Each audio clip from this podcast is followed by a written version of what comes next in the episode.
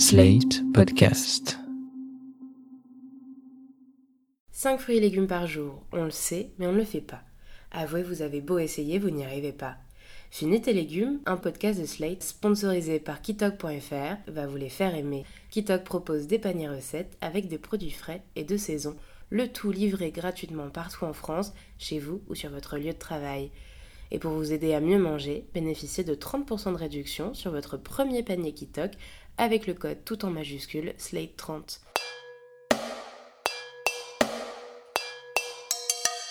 Il y a quelques années, je travaillais dans un restaurant géré par des propriétaires particulièrement radins. On n'avait pas le droit de manger les plats de la carte. On n'avait jamais droit à de la viande, sans même parler du poisson. Et même les légumes étaient comptés. Ils m'avaient d'ailleurs formellement interdit de servir au personnel autre chose que des pâtes à la tomate. Vous êtes italien, non, toi et les autres? Et vous, les Italiens, vous mangez pas tout le temps des pâtes à la tomate Voilà, c'est très bien ça. On faisait plein de blagues, moi et mes collègues on disait qu'on vivait sous l'occupation. On s'attendait d'un jour à l'autre qu'on nous interdise les pâtes aussi, pour les remplacer avec des biscuits de guerre. J'avais raconté cette histoire au marchand de légumes qui venait me livrer tous les matins. Notre triste condition avait dû révéler son cœur d'artichaut. Donc il avait commencé à nous offrir des légumes qu'il avait en surplus. C'était pas grand chose. Lui aussi, il devait joindre les deux bouts avec son patron. Du coup, il nous offrait toujours plein de navets. Bon, euh, assez vite, euh, on en a eu marre des navets aussi. Du coup, j'ai commencé à chercher des solutions plus ingénieuses. Je les faisais frire dans une sorte de pâte à tempura simplifiée, qu'on appelle en italien pastel. On mélange de la farine de blé avec de la bière, idéalement très froide. On y plonge la chose qu'on veut frire, et tout de suite, on la met dans l'huile. Deux minutes, et on est à table. C'était nourrissant, c'était gras, et surtout c'était autre chose que des pâtes. On était contents. Mes collègues commençaient à m'en redemander, toutes les semaines. Chef, quand est-ce qu'on remange les beignets de navet? Au fur et à mesure, j'avais d'ailleurs affiné la recette.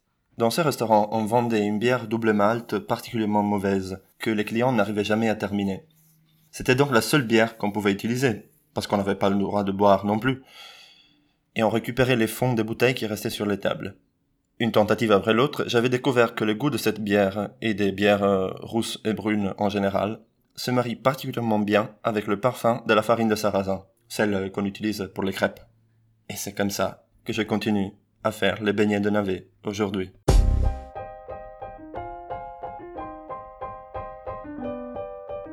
Fini tes légumes, épisode 4 par Tommaso Melilli.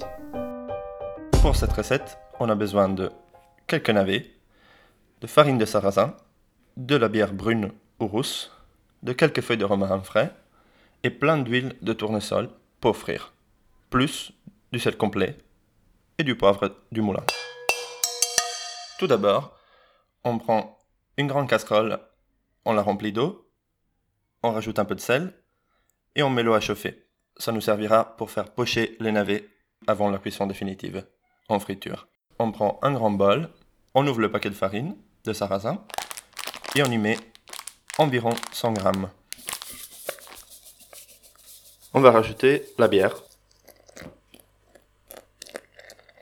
Tout d'abord très peu, on mélange, et ensuite on en rajoute davantage. C'est la meilleure façon de ne pas faire de grumeaux.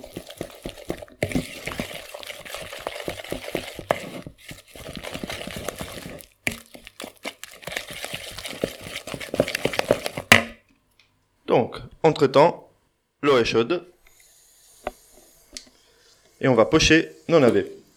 Donc, les plus petits, on va les pocher tels quels, entiers. Pas la peine de les peler. S'il y en a des plus grands, ou surtout des différents par rapport aux autres, on va les couper à moitié. Et hop, à pocher dans. Ça doit cuire euh, pas plus que 10 minutes. Et en tout cas, jusqu'à qu'il soit tendre. Il faut qu'il garde un tout petit peu de personnalité quand même. On doit avoir de la mâche. Comme on va les frire, c'est là qu'ils vont devenir complètement fondants.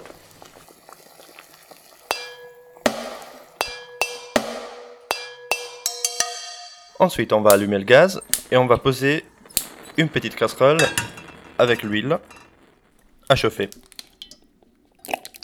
Une fois qu'on a allumé le feu et en attendant que ça chauffe, on va couper nos navets pochés en quartier. Pendant que l'huile chauffe, on récupère notre pâte à friture avec le sarrasin et la bière qu'on avait gardé au frigo et on y plonge dedans les quartiers de navet. Pour vérifier la température de l'huile, il suffit de mouiller une fourchette dans la pâte à friture et de faire tomber une petite goutte de cette pâte dans l'huile. Si cette goutte reste en bas, l'huile est froide. Si elle reste en haut et tout explose, l'huile est trop chaude, donc vous devez baisser le feu et réessayer. Si elle plonge et remonte tout de suite, l'huile est à la température parfaite. Si l'huile est à la température parfaite, vous pouvez donc plonger vos navets dans l'huile délicatement. Donc vous les retirez de la pâte à friture et vous laissez frire 2 ou 3 minutes. On peut récupérer et égoutter nos navets avec une écumoire et les poser sur un plat avec du papier absorbant. Une fois que vous avez fait ça, vous déplacez les navets frits dans un autre plat, vous rajoutez les feuilles de romarin, vous salez et vous poivrez. Une fois que vous avez salé et poivré, vous devez les retourner délicatement pour qu'ils s'imprègnent bien des saveurs de l'assaisonnement. Et puis vous êtes prêt à servir. C'était Fini tes légumes, un podcast de Slate.fr par Tommaso Melili, production Christophe Caron. Retrouvez-nous sur Slate.fr, iTunes et SoundCloud.